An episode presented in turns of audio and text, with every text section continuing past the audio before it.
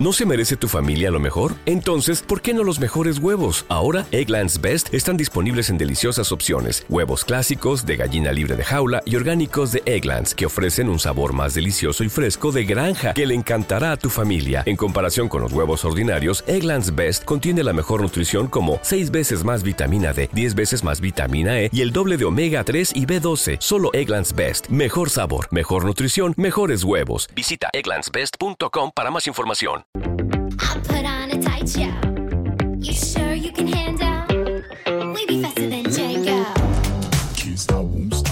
Bienvenidos al podcast de Somos Eléctricos. Yo soy Antonio Sánchez y te voy a acompañar durante los próximos 30-40 minutos que dura este podcast. El objetivo de este podcast es difundir y dar a conocer más sobre los vehículos eléctricos, energía sostenible y tecnología aplicada a los vehículos. El contenido del podcast contará inicialmente con tres apartados diferenciados. Por una parte, hablaremos de las noticias más destacadas ocurridas sobre vehículos eléctricos. Continuaremos con un apartado de Tesla, llamado Espacio Tesla, donde te hablaremos de curiosidades y experiencia de uso de un Tesla. Finalmente, acabaremos con preguntas y respuestas que nos hagáis llegar en los podcasts anteriores o a través de las redes sociales. Daremos respuesta a todas las dudas que te surjan. Y ahora sí, comenzamos el podcast número 99 de Somos Eléctricos.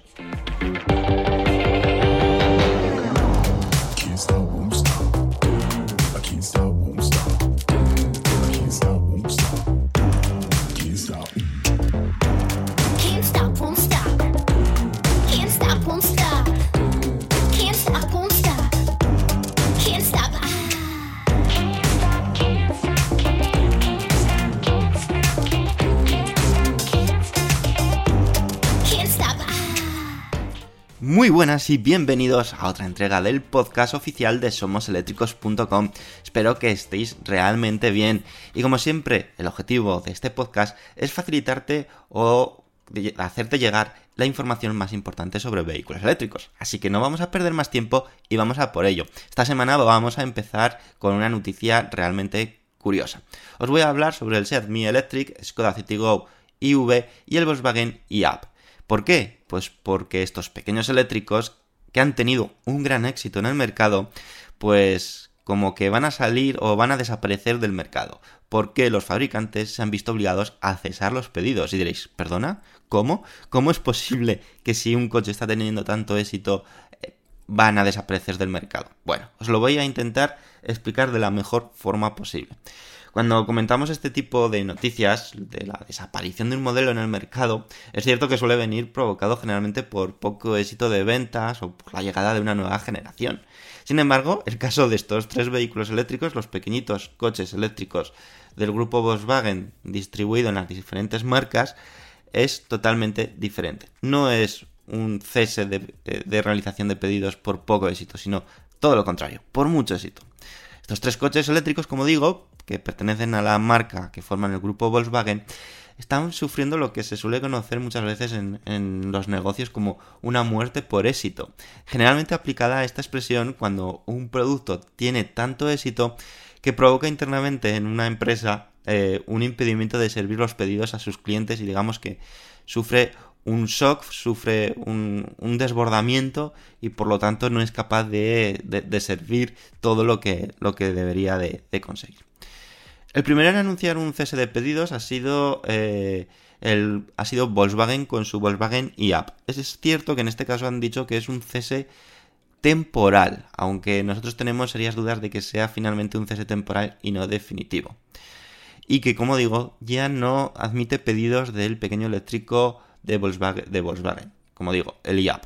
El motivo, y como ha explicado Jürgen Statman, el director de ventas de Volkswagen, quien mejor que él para poder explicar el motivo exactamente, es por la alta demanda de estos coches, lo cual ha provocado que la lista de espera para las entregas supere, atentos, los 16 meses, es decir, más de un año y cuatro meses.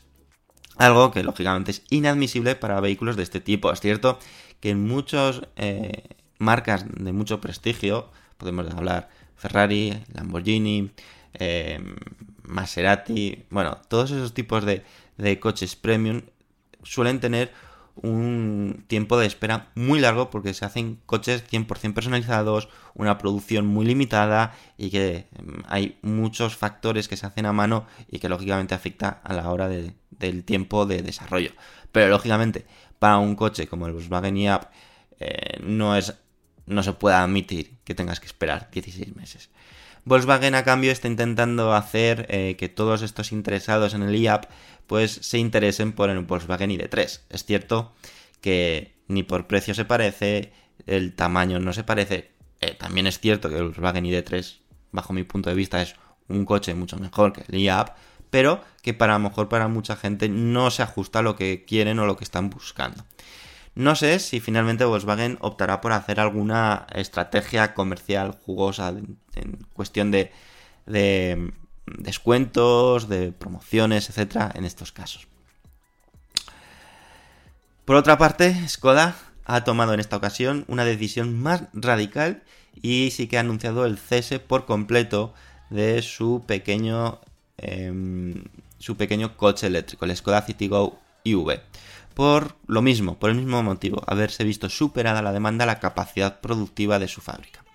Y el tercero en discordia, el Seat Mi Electric, que como sabéis son tres coches prácticamente iguales, cambian un poco la carrocería y cambian un poco la marca, pero que esta marca pertenece al mismo grupo y que lógicamente pues comparten un montón de componentes, batería, motor, etc.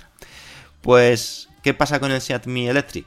Pues en un principio, a día de hoy, para el mercado español, sigue estando disponible la realización de pedidos. Pero es cierto que SEAT ya ha cerrado el configurador en algunos mercados cuya demanda está siendo muy alta, como es el caso de Alemania. Y no se descarta y se espera, más bien, que en las próximas semanas, o incluso en el próximo mes, SEAT tome la decisión de que su. la, la decisión igual que la de sus compañeros, que el grupo Skoda y Volkswagen. Es decir, que ya no admita más pedidos en ningún país. Y aquí en este momento podemos hacernos la pregunta, ¿por qué tanto éxito? ¿Dónde ha estado el problema? En este momento, pues como digo, eh, estas preguntas te pueden venir a la cabeza. Y voy a intentar dar respuesta a estas dos preguntas. La primera, respecto al éxito, ha venido provocado por ser, bajo mi punto de vista, tres vehículos totalmente eléctricos. Precios muy atractivos, con unas prestaciones y autonomías muy correctas para su precio, lo que lo hacían una opción muy muy buena para moverse por la ciudad y hacer pequeños recorridos. Y lógicamente a esto le sumamos que han ido lanzando o saliendo distintas ayudas en distintos países de Europa a la hora de comprar un coche eléctrico, por lo tanto su precio lo hacía todavía más eh, jugoso o más apetecible. Respecto a la segunda pregunta eh, de dónde ha estado el problema, pues bajo mi punto de vista es que han tenido una previsión a la baja del de, éxito de estos coches. Por lo tanto, no han hecho un buen estocaje de todo el material necesario para fabricar el coche, como puede ser baterías, motor eléctrico, bueno, componentes que ellos no fabrican, sino que adquieren a proveedores y que lógicamente son acuerdos que tienen con unas cantidades determinadas. Y que ya sabemos que la batería está siendo uno de los componentes más codiciados por muchos fabricantes a la hora de eh, guardarse, digamos, condiciones ventajosas con los proveedores para asegurarse suficiente stock para los próximos meses. Otros fabricantes están apostando por ser ellos los que fabriquen la propia batería y evitar este posible problema. Y como digo, esto no ha sido nada nuevo dentro del sector de la automoción, sobre todo en el tema de coches eléctricos. Ya vimos como Kia, eh, Kia creo recordar, o Hyundai, creo que fue Kia, que eh, cesó, negó la comercialización durante unos meses de eh, determinados vehículos eléctricos de la marca porque eh, no había suficiente stock de baterías. Y aquí ha pasado lo mismo con los tres pequeños eléctricos del grupo Volkswagen.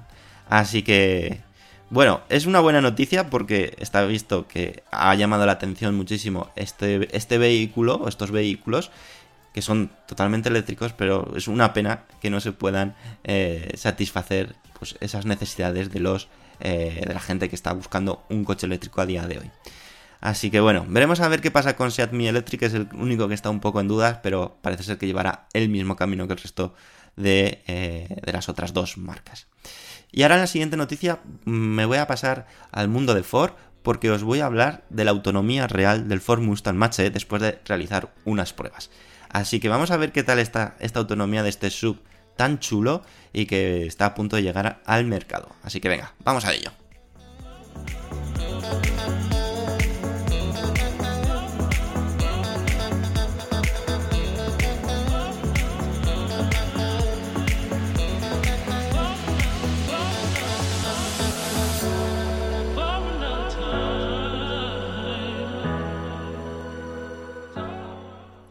Ya sabido por todos que una cosa es la autonomía que homologa el fabricante en coches eléctricos y otra, pues la autonomía real, ya que la autonomía de laboratorio siempre son en condiciones perfectas y generalmente lejos de la real.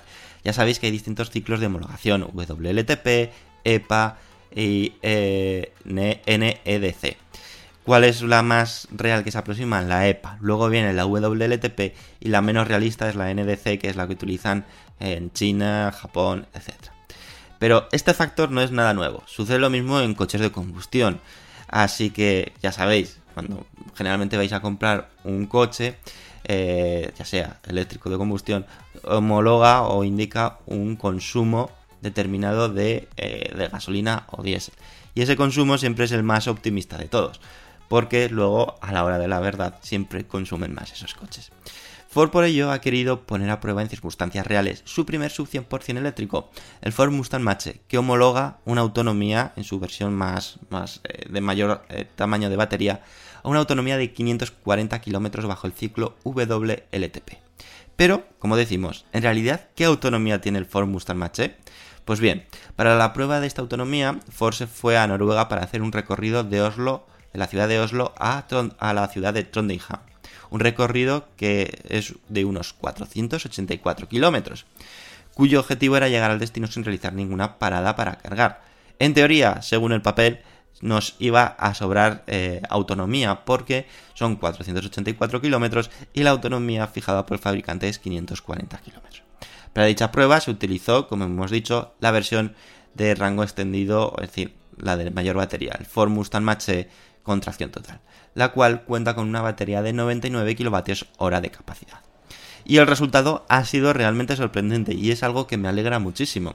No solo llegaron al destino sin tener que realizar ninguna parada, es decir, que ya tiene una autonomía mayor de 484 kilómetros, sino que el marcador de la batería todavía marcaba que había un 14% de carga disponible en dicha batería. Por lo tanto, es sin duda alguna un claro indicio de que se aproxima muchísimo a lo que homologó en su momento Ford de su autonomía. Como sabemos, en un coche eléctrico la autonomía de estos vehículos tiene muchos factores a tener en cuenta, como orografía, temperatura exterior y velocidad. En esta ocasión, para la prueba se realiza una conducción normal, sin excesos, pero lógicamente sin ir, como se suele decir, pisando huevos. Por lo tanto, podemos afirmar, o estamos prácticamente convencidos, nos podríamos jugar media mano, que el Ford Mustang Mach-E, eh, con la opción de mayor batería, la de 99 kWh, tiene una autonomía superior a los 500 km sin problema alguno. Así que es una excelente noticia.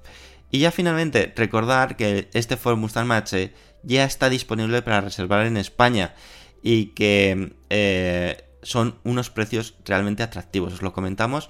No sé si en el anterior podcast los precios del Ford Mustang Mach-E en España, si no, los tenéis en nuestra página web en somoseléctricos.com y ahí podéis ver los precios. Se puede reservar, el objetivo es que se entreguen a finales de 2020, principios de 2021, las primeras unidades de este sub, que la verdad es una apuesta muy, muy interesante para todos aquellos que no quieran un Tesla y quieran, pues bueno, eh, dar un paso a los vehículos eléctricos, digamos, de la gama eh, premium o de autonomía bastante elevada. Así que muy bien por Ford y la verdad que muchísimas ganas de poder probar este sub eléctrico porque cada vez me gusta más y tiene muy muy buena pinta. ¿Y vosotros qué opináis? ¿Os gusta? ¿No os gusta? ¿Os parece muy buena autonomía? ¿Esperabais más de Ford? Dejar los comentarios como siempre en, la cajetilla de los comentarios de podcast en iBox. Y nos vamos a ir a por la tercera noticia. Os vamos a hablar del Polestar 2 que empieza a hacer, empieza a ganar batallas. Así que venga, os lo cuento en unos segundos.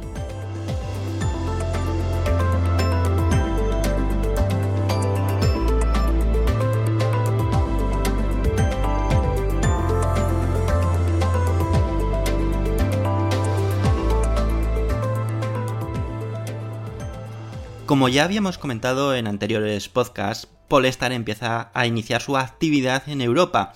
Y la verdad es que esta aventura europea lo hace de la mejor forma posible, duplicando casi las ventas de su gran rival, el Tesla Model 3. La guerra comercial entre dos grandes apuestas eléctricas, la verdad es que no ha hecho nada más que empezar. Una batalla que en el mes de agosto parece que por el momento Polestar ha logrado ganar superando en ventas al Tesla Model 3. El Polestar 2 inició sus ventas en Noruega y Suecia en el pasado mes de agosto y ahora está iniciando de forma paulatina en otros países de Europa como Alemania. Para muchos, el Polestar 2 es a día de hoy el mayor rival que tiene el Tesla Model 3, el rey absoluto de ventas de coches eléctricos por el momento, pero que cada vez se suma más competencia como es lógico y normal. En cuanto a cifras, Polestar ha vendido en Noruega en agosto un total de 504 unidades de su, eh, sedán Polestar 2 y de 284 unidades en Suecia, mientras que las cifras del Tesla Model 3 ha sido de 264 en Noruega y de 235 en Suecia. Una cifra que, como vemos, se queda especialmente lejana en Noruega, donde casi Polestar ha logrado duplicar las ventas del Tesla Model 3. Aún así, por el momento, Tesla no debería de estar excesivamente preocupado, ya que debido a la forma de entregar y distribuir su Model 3 que se fabrica, recuerda, en Estados Unidos, en la fábrica de Fremont, y que son importados a Europa en barcos, se sabe que cada varios meses hay un repunte de entregas, ya que es cuando llegan esos barcos a Europa y se hace el reparto entre los distintos países. Por lo tanto, parece ser que ese tocaba en el mes de septiembre recibir nueva entrega de Teslas Model 3 en Europa. Por lo tanto, esas cifras podrán ser totalmente diferentes y que estaremos atentos a ver si esa dinámica que está llevando eh, Polestar eh, sigue siendo superior a lo que está haciendo Tesla. Es cierto que esta primera gran competencia del modelo estrella de Tesla, el Model 3, tiene que servir como aviso a la compañía norteamericana donde a partir de este momento, y sobre todo el año que viene, 2021 y 2022, la competencia va a tener muchas más presencia en el mercado de vehículos eléctricos. No cabe duda que Tesla sigue avanzando y que bajo mi punto de vista es la que sigue innovando más y sigue apostando por que el reloj no se pare y que esa ventaja competitiva que tiene a día de hoy, tanto de tecnología como de conocimiento respecto a vehículos eléctricos, se mantenga respecto a su gran competencia. Como sabemos, Tesla eh, en Europa va a hacer un gran desembarco con el Tesla Model Y, un coche que es muy deseado, muy esperado para el mercado europeo porque es un vehículo que quizás se adapte mucho más a los gustos europeos y a las funcionalidades del público europeo que el Tesla Model 3. Ya sabéis, Tesla Model Y es una especie de sub con una gran capacidad de maletero y pues muy muy versátil. Se espera que llegue en julio de 2021, se empiecen a realizar las primeras entregas, es decir, ya queda menos de un año y que lógicamente no será hasta que la Gigafactory 4 en Berlín empiece a estar operativa que es más o menos esa fecha en la que se espera. Se espera que acabe de, fabricarse, o de, sí, de construirse la Gigafactory 4 a principios de, del primer trimestre de, 2021 para que ya allí puedan eh, optimizar todo. Ya se ha adelantado que, bueno, aunque me estoy adelantando un poco al espacio Tesla, que el Tesla Model Y que se fabrique en, Alemania va a ser totalmente distinto y va a ser totalmente revolucionario respecto a lo que se está fabricando actualmente en Fremont. Por lo tanto, los europeos, en un principio, vamos a tener una versión mejorada del Tesla Model Y. Habrá que ver, habrá que estar atentos a ello. Y, y bueno, lo importante es que cada vez hay más competencia, hay más opciones a la hora de elegir. Y la verdad que este Polestar 2, por lo que hemos podido ver de vídeos, de impresiones de gente, tiene muy muy buena pinta. Parece ser que la filial de Volvo ha hecho un excelente trabajo con este Polestar 2 y que por cierto ya está trabajando en Polestar 3 y Polestar 4, que serán berlina y sub. Así que habrá que estar muy muy atentos a este fabricante Polestar que cada vez me gusta más. Son uno de mis fabricantes en un principio favoritos de, de esas apuestas eléctricas que están haciendo. Y nos vamos a ir a por la cuarta noticia donde os quiero hablar de pues de Lucid Air, ¿Qué, qué, novedad, ¿verdad? Bueno, pues es que hay novedades. Antes de su presentación, de nuevo, Lucid Motors ha querido dar más detalles sobre Lucid Air y que creo que te van a gustar. Así que venga, vamos a ello.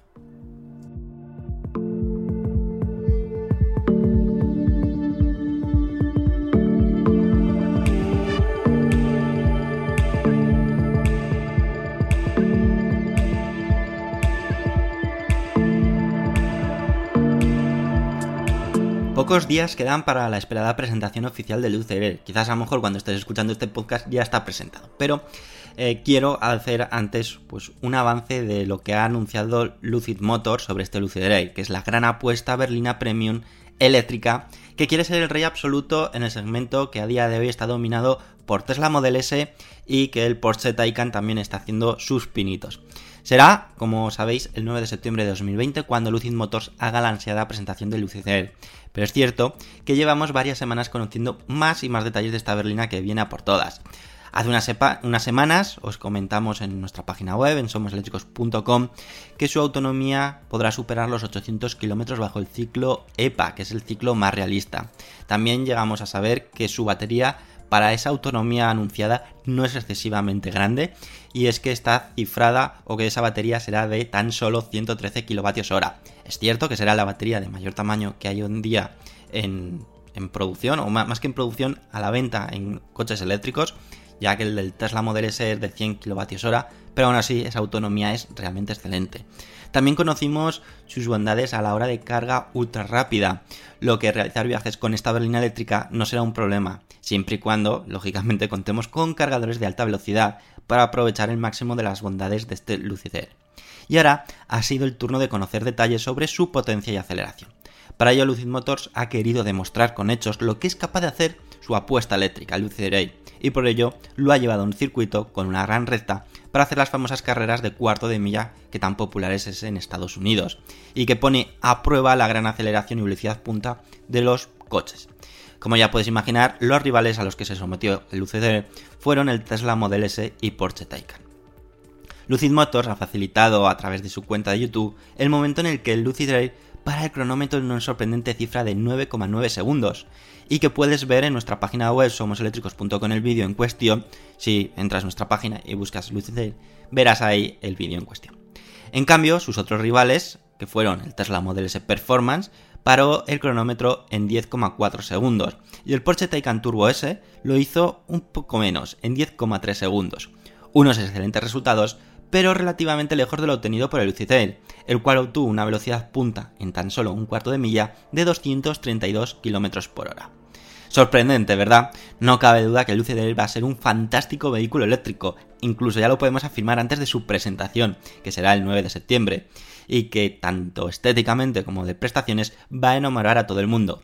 Es cierto que no será un vehículo para todo el mundo, ya que su precio, todavía por confirmar, ya se espera que esté en torno o supere los 100.000 dólares. Por lo tanto, va a ser una berlina premium que lo va a situar a los precios del Porsche Taycan y Tesla Model S y que lógicamente habrá que esperar confirmación oficial que yo creo que el 9 de septiembre sabremos ese dato en concreto. Así que bueno, Lucid Motors ya ha preparado todo para que el Lucid sea una auténtica bestia eléctrica. La bestia que puede ser el coche, pues, revelación del 2020 sin duda alguna por, por todo, por prestaciones, autonomía y, bueno, es una forma genial de entrar por todo lo alto en este mercado de vehículos eléctricos. ¿Y tú qué opinas del UCD? Deja tu opinión, como siempre, en los comentarios del podcast en iBox para que lo podamos compartir la próxima semana con todos vosotros. Y ahora ya, sin perder un segundo más, nos vamos al espacio Tesla que también hay información muy importante, aunque ya os he adelantado algo de qué va, pero bueno, vamos a ello.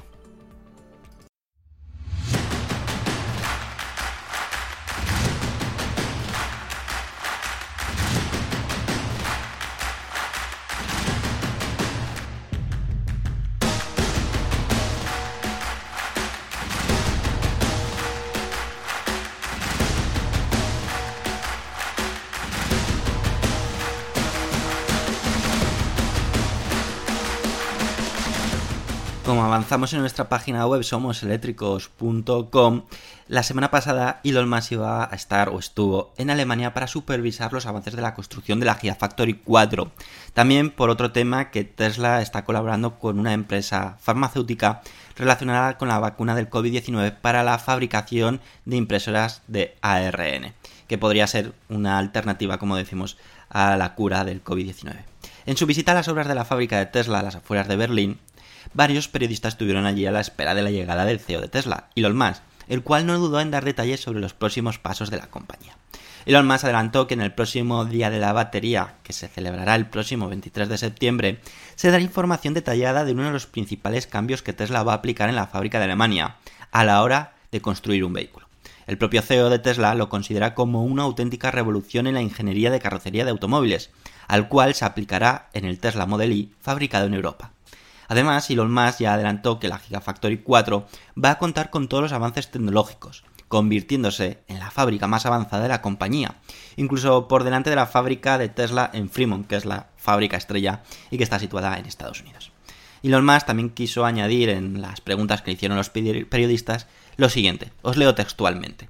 Hay un montón de cosas innovadoras que haremos aquí y que contaremos en el futuro. No es solo una copia del Model Y, en realidad es un rediseño radical de la tecnología central para construir un automóvil. Será la primera vez que habrá una transformación del diseño estructural central del vehículo y eso es algo muy importante.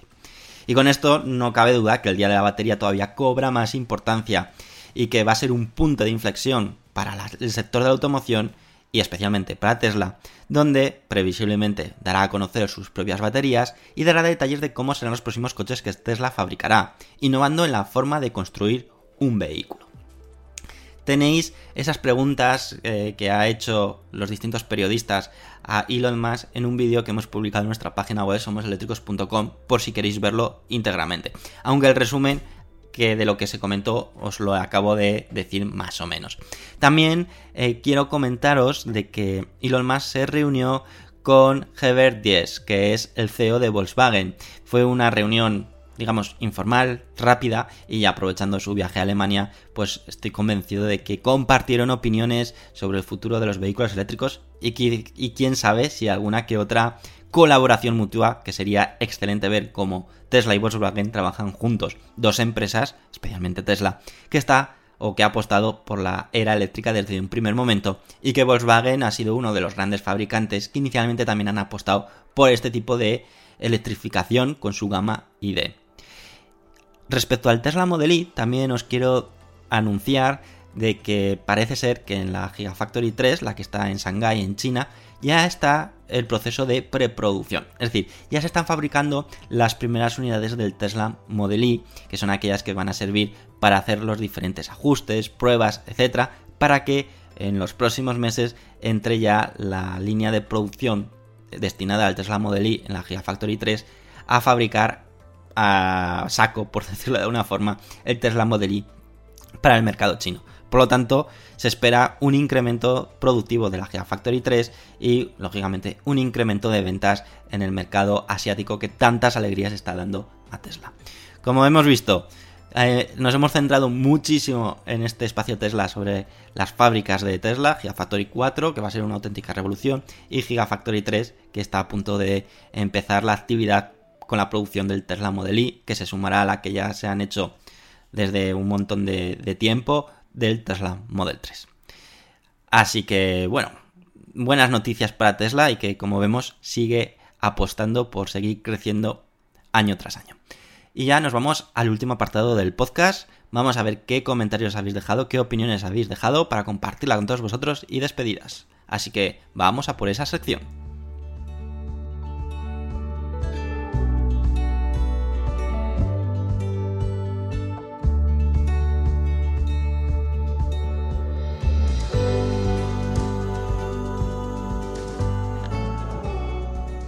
Y vamos a por ello, a por los comentarios, porque habéis dejado muchísimos, muy interesante, y además habéis eh, participado de forma muy activa, así que muchísimas gracias.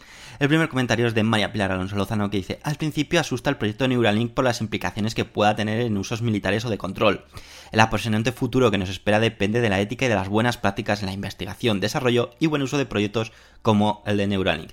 Bueno, totalmente de acuerdo, es todo el desarrollo, toda la tecnología tiene un doble filo, es eh, como un cuchillo. Puede servir para cortar, por ejemplo, cualquier cosa, carne, o para ser utilizado para fines militares. Pues esto será lo mismo, habrá que tener mucho cuidado y ver cómo, eh, lógicamente, no puede ser utilizado de mm, forma irregular. Eh, Antonio García nos dice, la estrategia del grupo Volkswagen la considero acertada apostando por el segmento del ID3, con el fin de liderar ese segmento, y que tendrá que competir, competir si Tesla responde con la celeridad que le caracteriza con su posible Model 2. Mm, totalmente de acuerdo. Ángel Alberto Sañón nos dice, el Model 2 es una apuesta más que acertada. Si finalmente la llevan a cabo, el segmento de los compactos funciona muy bien en Europa como para dejar sin cubrir ese segmento. Un saludo y gracias por el podcast. Bueno, pues eh, está claro, Tesla Model 2 es una evolución lógica y un segmento compacto que es el que muy bien se vende en Europa y que lógicamente podrá beneficiar a aquellos interesados a comprarse un coche eléctrico, perdonar, a que sea un precio más económico y lógicamente pues eh, a que muchos puedan cumplir el sueño de poder tener un Tesla que a día de hoy es uno de los coches que más soñados por muchísima gente y que desea con muchas ganas y que no todos por desgracia podemos acceder a ellos. Eh, Carlos NG nos dice, habrá que ver los precios de Tesla cuando sean made in Germany. Probablemente se reduzcan al evitar el barco desde California y los aranceles. Con esto voy a que si tienen intención de sacar un hipotético Model 2, sería factible no rebasar los 30.000 euros y entrar con fuerza en un segmento vital en Europa. Un saludo y nos tendrás algo especial para el capítulo 100 del podcast. Bueno, estamos bueno, estamos ya, el próximo es el capítulo 100 del podcast. Em, no, no lo sé, tengo que trabajarlo a ver si puedo hacer algún, algún especial, pero, pero me gustaría, me gustaría poder hacer algo especial con, todos vosotros por ese apoyo que dais semana tras semana. Así que estar atentos, ¿vale? Eh, Antonio nos dice, de acuerdo con el podcast anterior, cuento mi experiencia con un coche eléctrico, en concreto con un Tesla Model S adquirido en octubre de 2017. La experiencia no ha podido ser más positiva y la podría resumir diciendo que ha sido y es excepcional. Cada día lo disfruto más. La aceleración, el silencio, la estabilidad, la seguridad, el autopilot, las actualizaciones que no dejan de sorprenderme. Siempre he tenido coches deportivos por sus prestaciones y Tesla ha superado con creces a todos. Es probable que os pase como a mí cuando lo probé el Tesla hace tres años, que si se prueba ya no hay marcha atrás y no me arrepiento de la decisión que tomé. Y Televerde le contesta, excelente vehículo, gracias por compartir tu experiencia y que lo sigas disfrutando. Pues lo mismo, muchísimas gracias por compartir esa experiencia y que la verdad el Tesla Model S es un auténtico cochazo. Televerde nos dice, hoy le comparto la noticia que según el Instituto Tecnológico de Massachusetts, las baterías usadas de los vehículos eléctricos pueden tener una segunda vida de hasta 10 años en granjas solares, cosa que ya se utiliza hoy en día por muchos para guardar la energía de paneles solares en sus hogares. Septiembre se viene cargado de noticias aparte de que se cumplen los 100 podcasts. Desde ya felicitaciones eh, por este trabajo titánico de mantenernos al tanto de la movilidad eléctrica. Un abrazo desde Paraguay. Muchísimas gracias por las felicitaciones y por esta noticia tan interesante que nos has dado sobre la segunda vida de las baterías de coches eléctricos, que como vemos hay una segunda vida y que pueden... Eh, eh, ese gran problema de, de cómo deshacerse de las baterías, pues pueden alargar su vida muchísimo más. Ángel Alberto Salañón nos dice, hola Antonio, te comento una noticia diferente a las que nos has traído en esta entrega. Hace unos días conocí el lanzamiento de Toyota de su furgoneta Pro Ace, una versión puramente eléctrica. Es una versión fabricada en colaboración con el grupo PSA. En mi opinión, creo que Toyota no ha querido entrar en la guerra del despegue de los vehículos eléctricos, sino que su estrategia es dejar que el mercado y sus desarrollos sean más estables, y así entrar en el segmento eléctrico con pie firme o por lo menos es la impresión que me hace ver con el lanzamiento de un eléctrico en un sector en el que la competencia no es tan agresiva. Nuevamente un saludo y gracias por el podcast. Totalmente de acuerdo Ángel en que Toyota puede que tenga esa estrategia y yo a eso le sumaría una cosa más y es que tiene que seguir amortizando la gran inversión que hizo en su momento de los coches híbridos, que en su momento fue una apuesta súper arriesgada, no había ningún coche híbrido en el mercado y fue Toyota el que lo introdujo y que fue todo un acierto. Entonces, toda esa inversión tienen que seguir amortizándola y alargándola lo máximo posible. Chema dice, el viernes recibí el Kia Niro Emotion de 64 kilovatios y el sábado al ir conducirlo error eléctrico y al taller. Espero se solucione pronto y me lo den arreglado cuanto antes. Ostras, Chema, lo siento muchísimo. La verdad es que eso es muy mala suerte y espero que, como, como bien dices, eh, sea un error menor y que, lógicamente, si es un coche totalmente nuevo, que es el caso del Kia Niro, pues te lo, te lo arreglen y si es necesario que te lo sustituyan por uno totalmente nuevo. La verdad es que es una pena empezar con mal pie en este mundo eléctrico de, esta forma. Ojalá, lo digo, se solucione y espero, Chema, que en el próximo podcast o en este podcast nos, nos actualices la situación para, para ver exactamente cómo está la, situación de, de, tu coche y que ojalá esté resuelta. Benito Grille Medina nos dice, muy buenas Antonio, felicidades por el programa. Lo del Model 2 o Model 3 hatchback era una evolución lógica para la entrada más fuerte aún de Tesla en el mercado europeo. Siendo un modelo low cost tendríamos que ver si sigue teniendo la posibilidad de cargar súper rápida y acceso a los cargadores Tesla. Si es así, a Volkswagen le acabarán por crecer los enanos en su circo del ID3. Sigo encantado con L208. En el mes de agosto le he hecho 2.000 kilómetros y he dejado de usar mi híbrido. Un programa excelente, como siempre. Bueno, Benito, muchísimas gracias.